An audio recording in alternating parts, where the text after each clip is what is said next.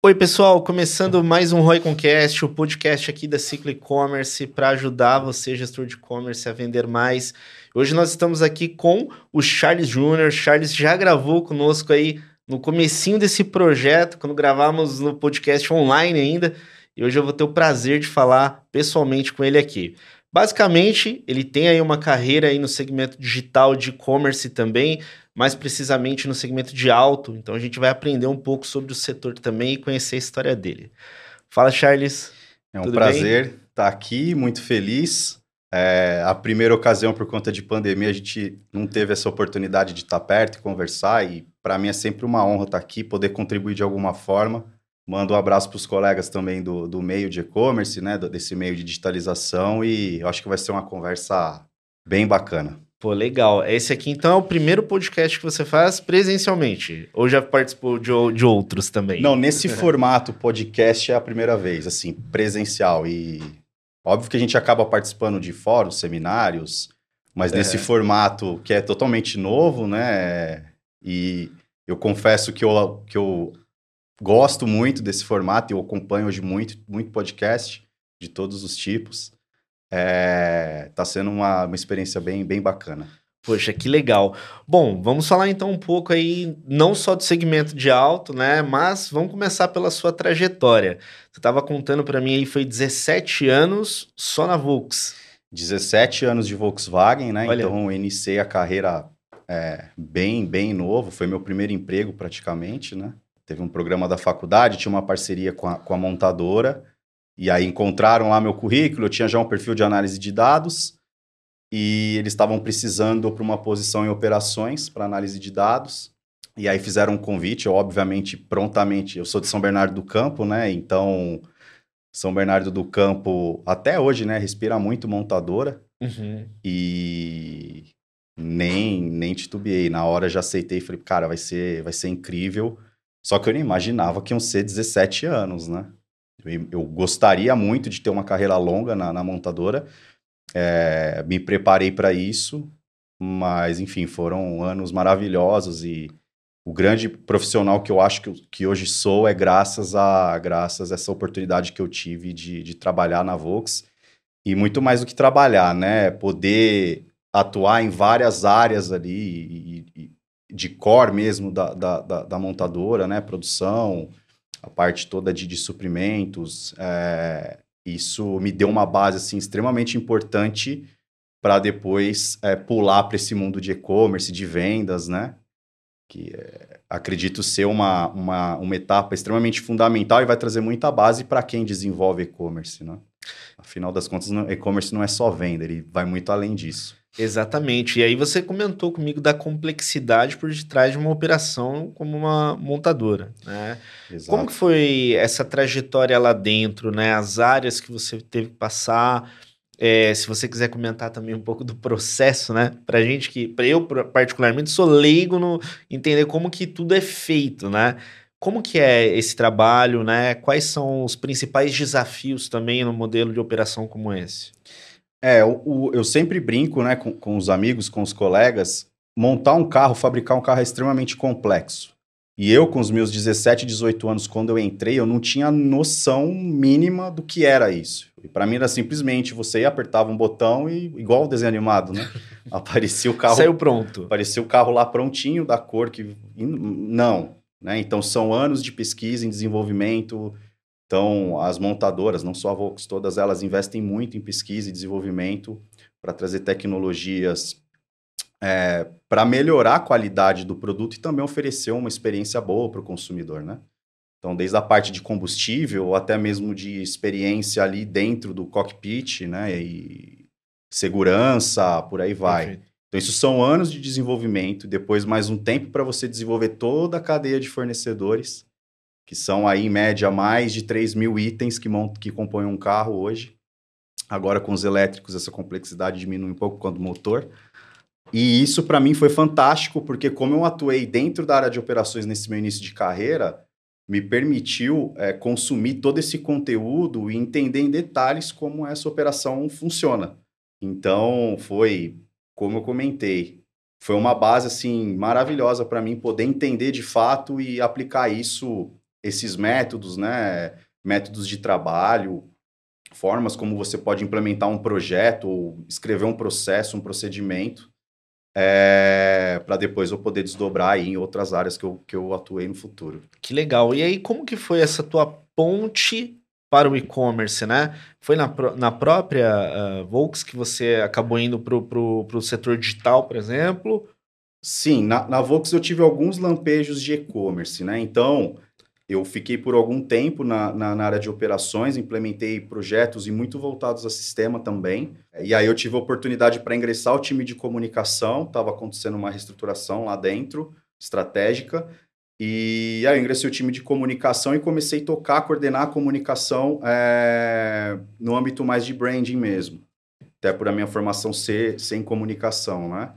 Então, eu trouxe todo esse aparato de de DNA Volkswagen de produto, produção, Perfeito. junto com todo o desenvolvimento acadêmico. É, depois eu fiz uma, algumas especializações também. E aí a gente eu mergulhei de fato em branding e comecei a vivenciar com muita força esse mundo de comunicação nos mercados aqui da, da América do Sul. É, e aí eu tive a oportunidade de ingressar um time que estava ali nascendo, é, o time de, de digital e novos modelos de negócio, né, o time de inovação, para aí sim começar a é, trabalhar com novas possibilidades de como melhorar a experiência do cliente, não só do ponto de vista de produto, mas como também de experiência do usuário de uma maneira geral. E aí teve alguns projetos bem bacanas que a gente implementou como eu estava comentando, né, o, o, a primeira, a V1 do meu Volkswagen, né, do aplicativo hoje que está tá rodando, eu participei desse projeto e a gente implementou o manual com inteligência artificial, é, a gente começou a ter um contato muito direto com o cliente através dessas tecnologias, né, e aí também teve o projeto de digitalização das concessionárias. É um, é, até hoje, né, o ambiente de concessionária é extremamente físico. Então, é aquele padrão desde 50, 60 anos atrás que o cliente chega numa loja, o vendedor o recepciona, se negocia algo e acaba ali num, com uma, numa folhinha pegando os dados do cliente é, e executando a venda de fato. E ali a gente começou a implementar algumas tecnologias e tentar deixar a loja física um pouco mais digital. Então ali foi o primeiro lampejo que eu tive com e-commerce assim, que e legal. foi um baita projeto, teve muita repercussão. Era um piloto que depois a gente acabou expandindo né, é, para todos os mercados. Eu acho que ali foi o primeiro indício de que, cara, eu acho que eu vou por esse caminho aqui. Eu acho que a indústria automotiva vai transformar e vai para esse lado digital. Obviamente que o físico ele é muito importante na, na, claro. na nesse segmento. É, e eu brinco que nada substitui o cheiro do carro novo, né? Uhum. E ainda a gente não tem tecnologia para permitir isso. Eu acho que um pouquinho mais na frente vai ter. e aí eu acho que foi ali foi o momento que eu falei, cara, é aqui. É aqui que eu vou seguir. Então, Legal. foi, foi assim, é, cara, 17 anos, né? Uma vida. É, e assim, é, por curiosidade também, né? Se tratando de uma marca tão forte como a Volks, né? O que, que a gente pode aprender, o que as diversas empresas também podem aprender quando a gente fala de comunicação ou marketing, né? É, óbvio, é uma empresa grande, né? Ela comunica para manter né, a, a, o nível de reconhecimento, mas também tem ações de venda, que são os lançamentos, né? Como que é essa dinâmica, né? Se você é, passou, né? Entre campanhas da marca em si e ações de venda, movimentar a demanda para o ponto de venda, lançar né, um modelo novo. Como que funciona isso no dia a dia? Eu acho que o grande, o grande barato da montadora, assim, o que mais me chamava atenção de forma positiva é que tudo tem processo. Uhum. Tudo. Qualquer indicador que você lê, qualquer indicador que você interprete e que te vá gerar alguma ação para poder aperfeiçoar esse indicador, você passa por um processo. Algumas pessoas julgam o processo como algo burocrático e eu concordo que em alguns casos, é, diferente de startup, né, que apesar de você ter processo, você tem uma agilidade maior. Sim. Mas eu acho que o diferencial de uma montadora hoje é que ela é muito, muito orientada a processo. Então, as coisas, quando você é orientado a processo, as coisas tendem a funcionar com uma eficácia muito maior. Uhum. Claro que o seu tempo de reação acaba sendo um pouco menor do que em outros segmentos, mas o tiro ele é muito mais certeiro. Legal. É, praticamente isso independente da área, né? Seja marketing, seja produzir algum produto ou algum bem, né? É, basicamente você consegue ter um certo controle e quando você tem um processo você pode fazer é, avaliações de qual fase você precisa daquela calibrada ali, né? Exato. E o planejamento, né? Você tem um planejamento de curto, médio e longo. Uhum. É, quando você inicia o ano ali após um planejamento estratégico, você sabe exatamente o que vai acontecer em cada semana, em cada mês, no ano, nos anos. Óbvio que no meio do caminho uhum. algumas correções acontecem, né? Mas esse planejamento e essa visão de curto, médio e longo te faz ter mais tranquilidade é, e se planejar para poder executar da melhor forma possível. E aí, com o processo é, tudo fica mais fácil, né? Que legal. Aí, saindo aí um pouquinho da Volks, a tua entrada literalmente para o e-commerce foi na Usecar? Foi na Usecar. Não, foi Não, na foi Usecar. lá mesmo. Foi na Usecar. Então eu já tinha é, essa experiência com implementação de processo digital. Metodologia ágil estava ali no início dentro da indústria automotiva, né? Era, era uma nomenclatura muito nova, uhum. embora já muito praticada em outros mercados, né, principalmente de tecnologia. E aí eu fui convidado para a Usicar para desenvolver o carro por assinatura. Né? Então. Poxa, vamos, vamos falar um pouquinho disso, né? É, hoje provavelmente deva estar tá mais conhecido o modelo Sim. por várias, várias empresas estarem fazendo, mas quer comentar um pouquinho sobre esse modelo de, claro, de solução do, claro. do, carro de assinatura? Quando, quando eu comecei, a Usicar foi uma das pioneiras aqui no Brasil. Uhum. É, salvo engano, foi o Zicar junto com a Porto Seguro com carro fácil. Isso eu tô falando de 2017, 2018, mais ou menos. Legal. Então, a, o, o, conselho, né, os sócios da, do grupo Carbel, né, da, que detém a Uzicar, eles estavam com uma operação de locadora já. Na época ela não se chamava Uzicar, mas ela já estava com operação para terceirização de frota muito robusta. Obviamente que não era uma Big Fleet, né? Não era uma Localiza, um Unidas, mas ela tinha um processo para terceirização de frota já muito robusto, um trabalho muito bem conduzido, muito bem feito pelo time que ali estava para terceirização e já tinha alguns clientes muito importantes na carteira. É... E eles, né, discussões, análises, conversas, eles, cara, vamos desenvolver isso para pessoa física. E aí eles começaram a fazer alguns pilotos lá em, é, de, de Minas, de Belo Horizonte, né, a matriz. É, na ocasião, eu estava pela Volkswagen lá, que foi quando eu, é, eu fui convidado para trabalhar com eles. Eu achei o projeto assim espetacular e acho que tinha muita conexão com o que eu via, a minha leitura de mercado, de tentar parar de ver o carro como uma propriedade e usar o carro mais como, é, como um serviço e muito mais do que isso também tentar democratizar o carro zero. Uhum. Porque para você ter um carro zero no Brasil, isso não é hoje, ontem, né? Anos, é, são poucas pessoas que podem, infelizmente, ter acesso a um carro zero por conta da carga tributária, moeda, enfim, aí é uma, uma infinidade de fatores, né? Fui convidado, achei o projeto maravilhoso e eles. E, e o desafio era assim, Charles, a gente quer ter uma jornada digital, que até então não tinha, para alavancar o business aqui, a gente ampliar as praças e fazer barulho no mercado. Uhum. Né? Então, eu recebi esse desafio e, a, e aí, pouco a pouco, né? mas aí com, com já com muita metodologia ágil, implementação desses processos, trazendo ferramentas, eu iniciei desenvolvendo o carro por assinatura e depois eu acabei virando é, o cara de digital e novos modelos também lá porque a gente trouxe o processo do e-commerce, ao mesmo tempo a gente já estava implementando o ERP, né, o gestor de frota. Uhum. E aí tem todo um ecossistema para se tratar de serviço, né? O LTV ele é contínuo, né? Que você não vende um produto e a sua relação comercial termina. Pelo Perfeito. contrário. O pós-venda, se você não atuar bem, é, você perde o cliente naquele momento. Então a gente começou a construir toda essa jornada conectada ao pós-vendas principalmente para poder oferecer uma jornada não só de e-commerce, mas como também de customer service e customer experience de uma maneira geral uhum. para os nossos clientes. Então, ali foi quando eu mergulhei de fato, comecei a estudar, é, ver as possibilidades, é, montei um case, a diretoria aprovou, vamos nessa, investiram e. É, eu, eu acho que um projeto desse, igual você está comentando, talvez um dos principais desafios é a utilização do canal digital para tentar fechar esse, esse negócio, né? O que, que eu quero dizer com isso, né?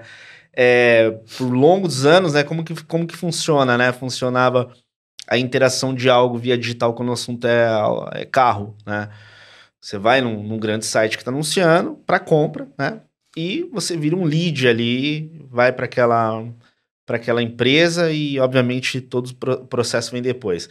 Já da assinatura, você tem que selecionar, né, KM, né, a, a, tua demanda, se você quer com um componente ou outro. Então, você vai customizando para fechar aquilo e, obviamente, é algo novo, né? Então, assim, é, quando esse projeto estava sendo planejado ou foi executado, é, houve é, um direcionamento, houve uma alocação de investimento na camada de marketing voltada a campanhas mais de reconhecimento ou conscientização, ou já havia uma demanda ali de busca via Google, via Google por exemplo, para fazer campanha e captar a demanda de pessoas que já queriam isso? É, eu acho que tanto awareness quanto consideração já haviam. Uhum. É, falando um pouco, eu acho que esse ponto que você colocou, ele é, ele é muito importante, porque nessa, isso a gente iniciou, acho que o projeto de e-commerce 2019 para 2020, se não me falha a memória. Ainda não se falava sobre, sobre composable commerce, uhum. aquele e-commerce mais bem estruturado e mais personalizado. É, a gente partiu para uma plataforma de prateleira, que basicamente, né, todo mundo, o pessoal que está acompanhando sabe bem,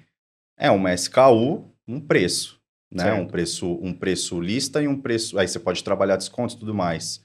O nosso desafio era é, um valor mensal, um valor composto, porque eu escolho o veículo, e aí tem a cor, e aí tem a quilometragem, e aí tem um prazo, e aí tem isso filme, e aí pode não ter nada disso. Uhum. Como construir essa todo esse motor, né? Então, a, o, o e-commerce ele só entregava um resultado à plataforma em si, e a gente criou, é, como ali dentro do nosso back-end, toda uma inteligência de, de precificação para poder atender é, esses requisitos de negócio do, do, do, carro por assinatura em si.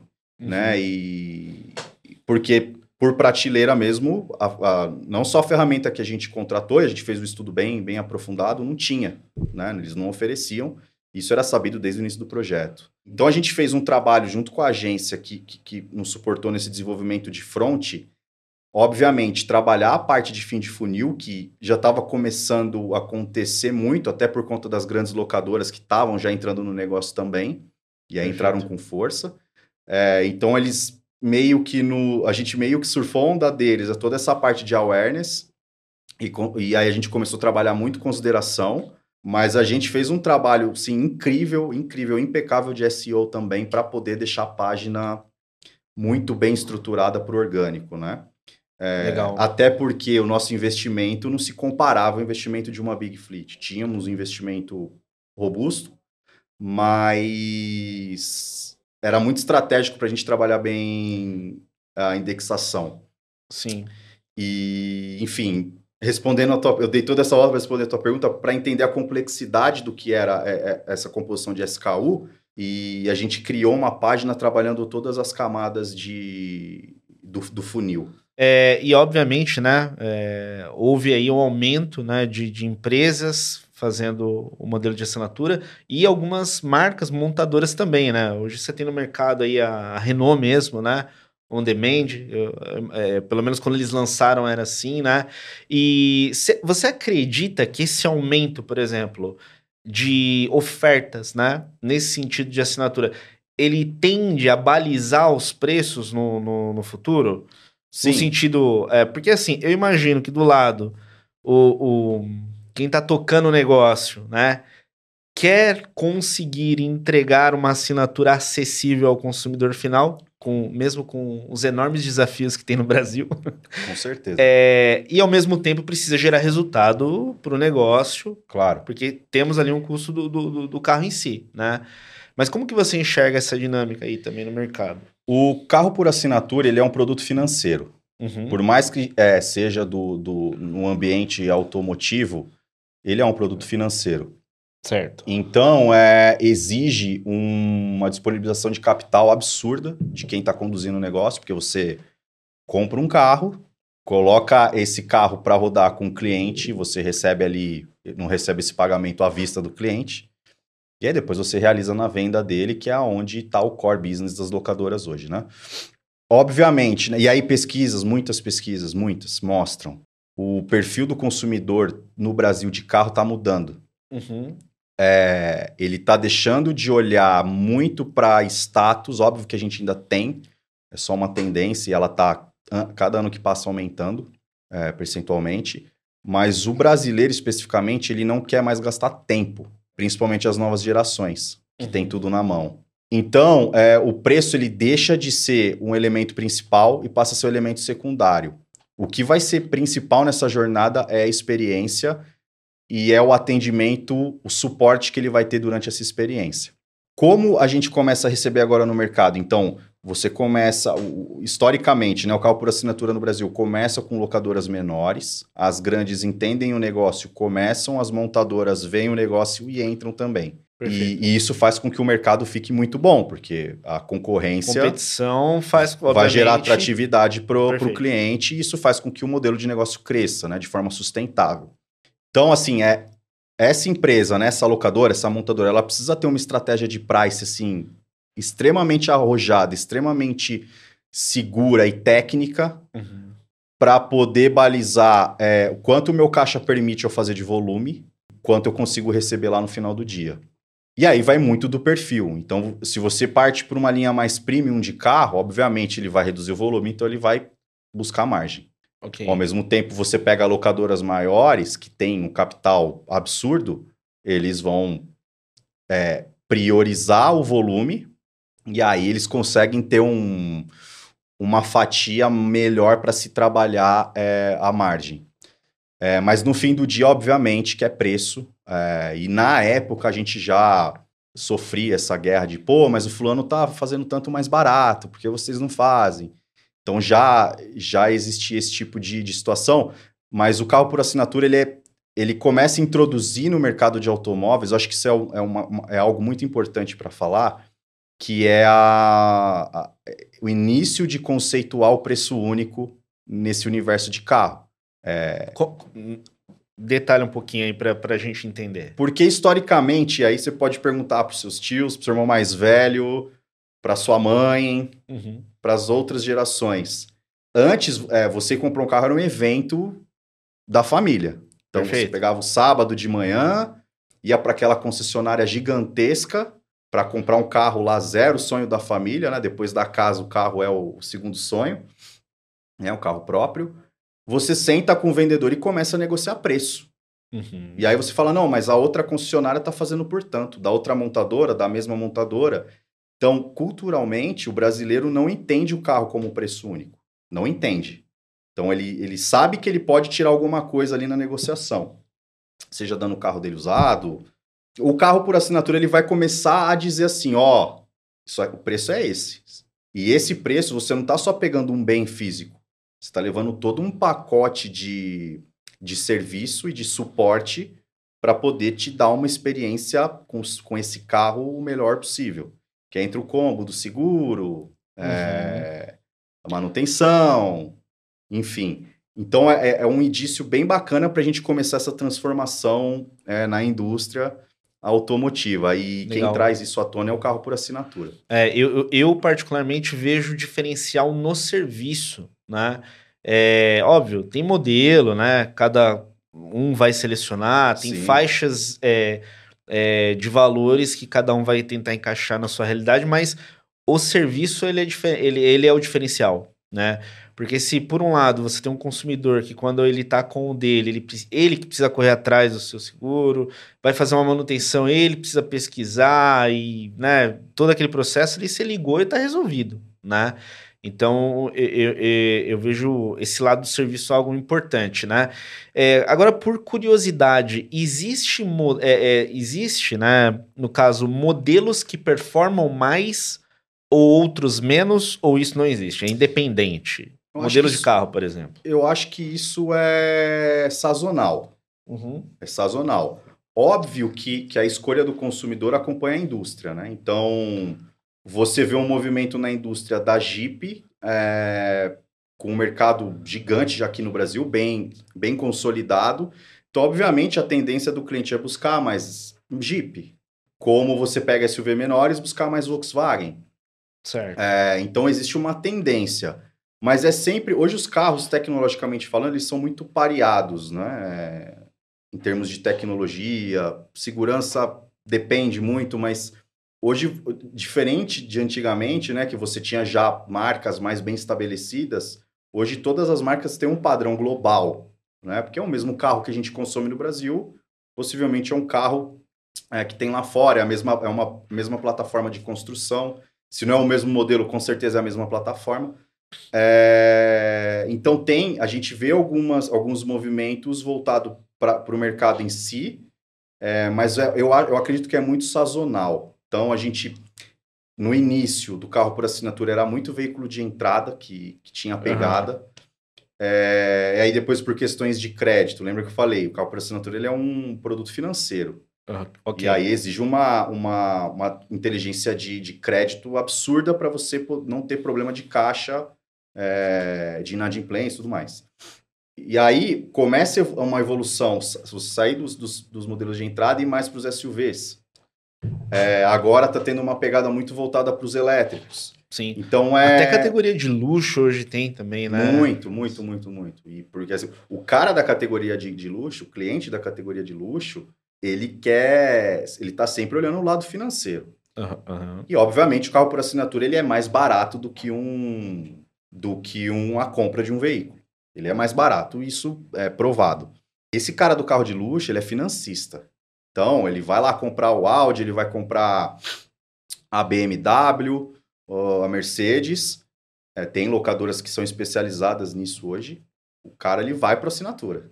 Perfeito. Só aí tem um pouco de perfil, porque eu não abro mão de ter o meu carro. Né? Aí é um perfil ali é mais nichado.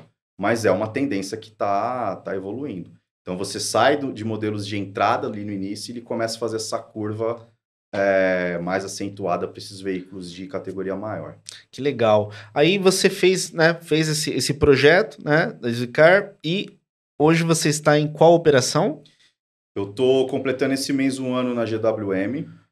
GWM é, é, uma, é uma montadora chinesa, a maior, é a maior montadora chinesa de capital é, aberto da, da China e chegou no Brasil aproximadamente dois anos e meio. Viu um potencial absurdo aqui no mercado e veio com a, com a estratégia de, de trazer veículos de nova energia, que a gente chama, né? Que são veículos híbridos, que é o combinado elétrico com, com combustão, e também os, uhum. os, os veículos 100% elétricos. E olhando um pouquinho mais para frente também é veículos movidos aí a célula de hidrogênio que é o que gera energia pro, elétrica para o carro enfim. Que legal. É, e ele e a, a GWM se autodenomina como uma autotech né? Porque de fato é uma operação extremamente enxuta e com um time extremamente capacitado. Então, hoje eu tenho o privilégio de trabalhar com uma galera que é muito boa, muito boa em todas as áreas desde RH, produção, logística, marketing, vendas, é, finanças, compras. Tudo que é de inovador ou tudo que é voltado à experiência do cliente, os caras têm isso no DNA já. O chinês já traz muito isso, né? Não só no mercado automotivo, como de uma maneira geral em outras indústrias. A gente vê exemplos né, desses marketplaces da China gigantescos, é, e os caras aí operam no mundo inteiro. Então a gente vê essa pegada muito digital, muito tecnológica da China. Eles são provedores de tecnologia, tanto para experiência como produto também. O nosso carro ele é extremamente tecnológico, tem muita tecnologia. Eu mesmo ainda não conheço todas as tecnologias do carro, porque não. você precisa ali investir muito tempo para conhecer tudo. Então, já os veículos do Brasil já têm é, condição de, de autônomo, não é obviamente o nível máximo, mas já tem. É, e está aqui hoje, já é disponível para o nosso mercado. Está sendo uma experiência, assim, fantástica. Primeiro, cultura totalmente diferente, né? Eu fui criado num ambiente é, europeu, alemão. Você é... pode... Isso, esse é um ponto legal. Você é, pode destacar um pouco é, dessa questão da cultura, quais são os pontos que são mais evidentes para você, né? A diferença, por exemplo, da forma de pensar e trabalhar, né? Sim. Se comparado aí com as demais. Cara, eu acho que o que mais, o que, o que eu mais assim percebo, percebi é que o chinês ele ele é muito visionário, muito visionário. Então eu aprendo todos os dias com eles, uhum. principalmente em relação à tecnologia que às vezes eles mostram algumas, a gente está fazendo alguma reunião diária ali de trabalho e tal. E os caras, não, mas isso na China tem já. Não, como assim? Aí eles, não, peraí. Eu falo, não, não é possível. Não é possível. Só que o, o, o aí entra um pouco do choque. O no, a nossa indústria automotiva, em termos de processo, de, de maturidade, está muito na frente da, da indústria chinesa ainda. Certo. Então, eu, eu, eu, eu vejo essa diferença cultural, assim, tipo, o chinês tem a tecnologia, tem o investimento, tem a, tem a técnica, mas o nosso mercado ele é muito mais maduro. É, e fazer essa conexão é muito bacana, porque você consegue unir o, o melhor dos dois mundos, né? E proporcionar um, uma jornada para o cliente ou oferecer um produto para o cliente num nível bem elevado. Que legal. Aí eu te liguei uns tempos aí, você me contou a novidade, né, de, da criação do canal digital, e você comentou comigo sobre o Mercado Livre, né? Onde o Mercado Livre entra no modelo de vocês, né? Como que foi esse, essa questão dessa decisão, né? Conta um pouco pra gente desse projeto também. Cara, Mercado Livre foi curioso. É, eu entrei para a GWM para ser o head de e-commerce, mas folha em branco, né? Tinha alguns algumas plataformas lá fora já operando, mas eu queria algo muito mais é, estratégico para desenvolver aqui para a gente.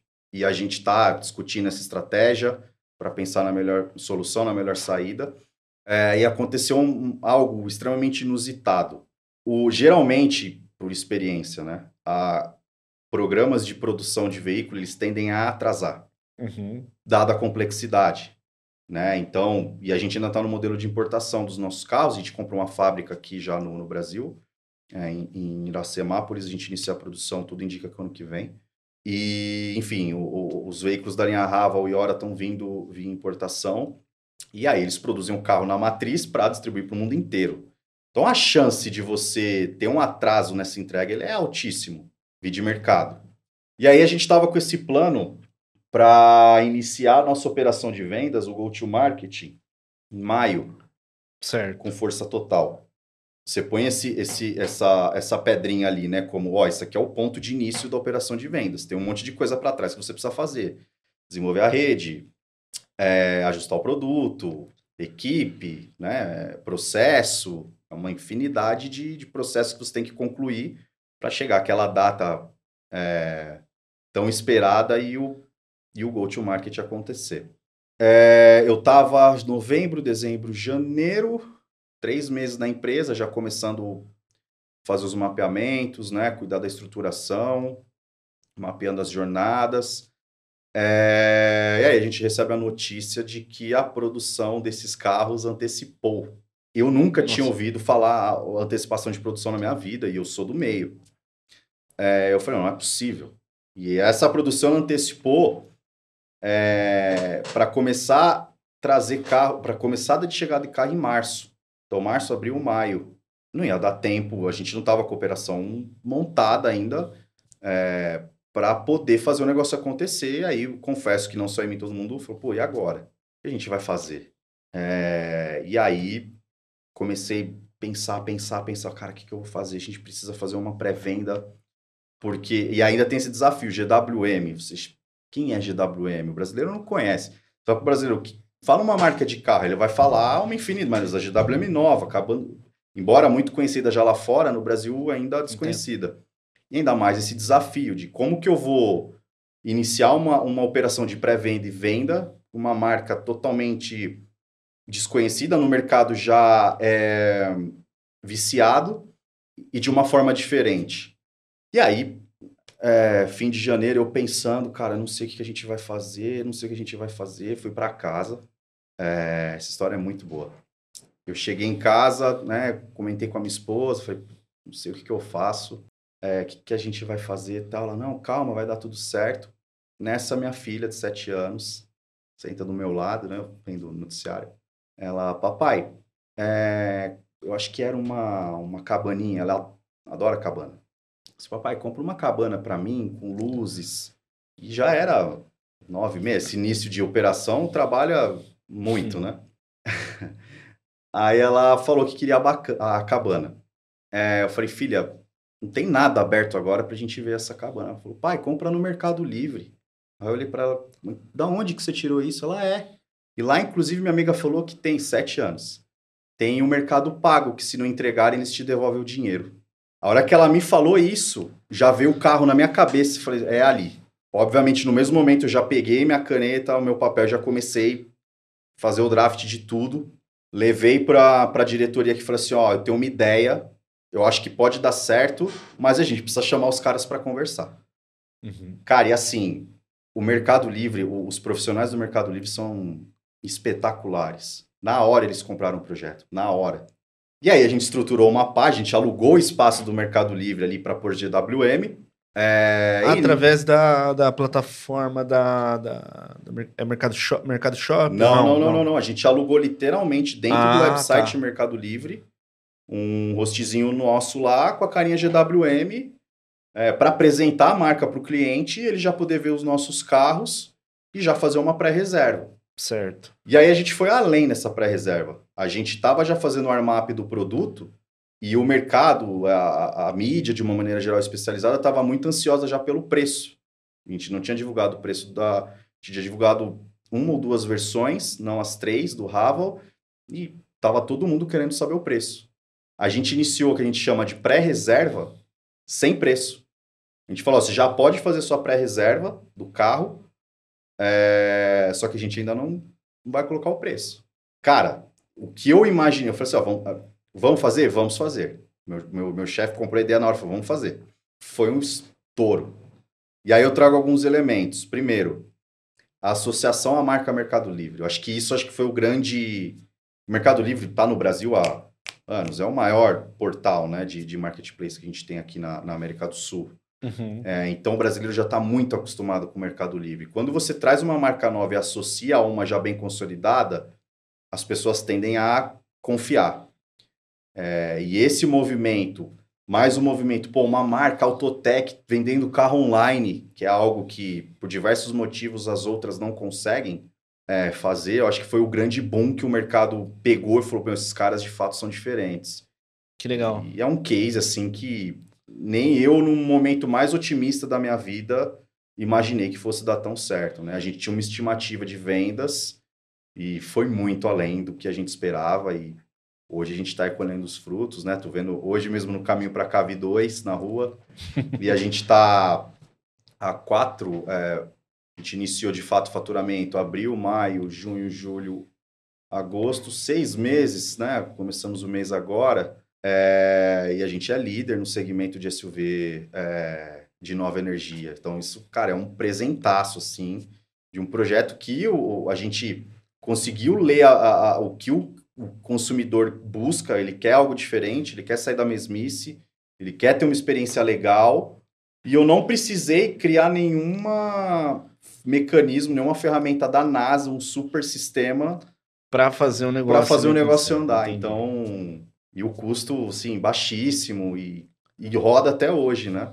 Então, o Mercado Livre, a gente terminou a pré-venda e a gente segue com as vendas do carro via Mercado Livre. Poxa, que legal. E, e quais são os próximos estágios que você está visualizando para essa operação digital agora?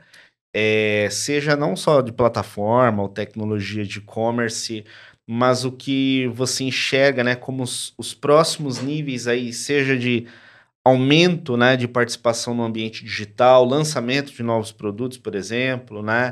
O que, que você está visualizando também aí? A gente vai trazer é, outros produtos, né? Então a gente começou com o Ravo, agora a gente está uhum. em pré-venda do Hora, que é o nosso 100% elétrico, que também é um carro maravilhoso. A gente está em pré-venda no Mercado Livre dele. É, já está se discutindo outros modelos também para chegar ao Brasil, a produção local também, que isso vai impulsionar muito o business. É, a gente, obviamente, a gente tem uma estratégia extremamente robusta, não posso Não dá, dá micro de... detalhes. É, não posso dar muitos detalhes, mas a gente tem uma estratégia extremamente robusta, é, complexa, 100% voltada ao cliente, a experiência do cliente. Eu acho que no próximo, no ano que vem, a gente deve ter alguma, deve ter alguma coisa aí chegando. E Legal. O que, gente, o que eu penso também, né, o que a GWM pensa como uma autotech é ir muito além da, da experiência de vender o carro. Obviamente que é um pilar extremamente estratégico, mas a gente uhum. não quer parar por aí. Então, tem algumas coisas aí chegando e tenho certeza que vai, assim como esse esse case do Mercado Livre vai vai fazer bastante barulho. Que legal. Então, quem estiver acompanhando esse episódio, né, acompanha a marca, né, Charles? Exato. gwmmotors.com.br é, no Instagram também a gente está lá, enfim, no próprio Mercado Livre, digitou GWM lá na, na barra de pesquisa, já entra na nossa página. Boa, perfeito. Parceiro, eu queria te agradecer, Charles, por, por essa participação com a gente aqui, trazer um pouco da sua história, um pouco da visão do mercado de alto, né? Acho que é super relevante, né, no momento que a gente está. É, sempre no finalzinho aqui, né? Eu, eu peço para o convidado não só deixar os contatos para quem está assistindo, mas também um recado, seja para os empreendedores ou para os profissionais de e-commerce é, né, que estão aí acompanhando a gente. É, e aí fica contigo esse recado aí para nossa base, né? Cara, eu, todo o trabalho que eu começo, e graças a Deus, né, por estudo e por, por ter muita resiliência e querer fazer diferente, Sempre que eu vou iniciar um, um, um trabalho, eu penso que é, muita gente fala sobre inovação, né? Ah, que uhum. inovação, uhum. inovação. É, e eu tenho uma equação que, para mim, para você inovar, é, é, você fazer simples de forma diferente e o principal, dando resultado. Uhum. É, se, na, se no teu business case, se no teu draft ali de projeto, de estratégia, cara, você não vai dar resultado, ah, vai dar algum efeito de marca? Tá, mas o resultado, efetivamente, né? Porque no fim do dia, as empresas vivem de resultado, né? Resultado financeiro. Perfeito. É... Eu sempre tento olhar essa pirâmide. É fazer simples, nada complexo, simples. Uhum. Se, o seu, se o seu processo ele, ele vai causar uma disruptura no mercado, trazer o cliente para perto, cara, e for numa planilha, ok. Você não precisa ter uma super ferramenta é, para poder fazer o negócio acontecer. E o principal, que dê resultado, porque você pode investir um caminhão de dinheiro e o negócio não vai render, acaba que é, prejudica demais. Então, acho que minha dica fica muito nisso é, para quem está acompanhando. Então, é, resultado é, fazer diferente e sempre da forma mais simples possível para você chegar na, no teu objetivo e conquistar o teu cliente de, de fato. Uh, e é isso, cara. Eu tô no LinkedIn, uh, Charles, uh, Charles Júnior, só me procurar lá. Estou à disposição de, todo, de toda a turma. É, deixo, fico aqui à disposição também. Mais uma vez, agradecer pela, pela parceria. Acho que a gente precisa conversar mais, trocar certeza. mais experiência. E, uhum. cara, é isso. Bora transformar. Eu acho que o Brasil tem um potencial absurdo para o digital. É, a gente é referência lá fora de muito que eu ouço. E temos profissionais de ponta, né? A gente estava conversando um pouquinho aqui nos bastidores sobre isso. E para mim é sempre uma honra.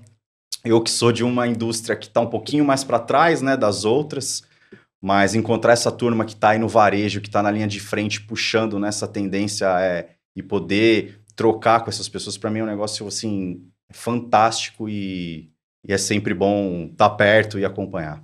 Pô, Charles, excelente. Pessoal, se conectem com o Charles, né? Eu espero, né, que vocês tenham gostado também do conteúdo. O objetivo aqui é sempre trazer é, profissionais experientes de mercado e conteúdo para ajudar você que está numa operação aí é, faz, trabalhando, né, para que ela cresça aí no dia a dia. Vou deixar um recadinho rapidinho aqui para você, né? Falando um pouquinho da Ciclo E-Commerce que patrocina aqui o Raiconcast, né? É, se você está numa operação de e-commerce, busca em novas mídias, formas, né, de ter um retorno de investimento melhor, expandir, né, o reconhecimento da tua marca e gerar mais resultado em vendas, eu convido você a conhecer um pouco mais sobre a Ciclo E-Commerce, que a gente vai deixar o link aqui.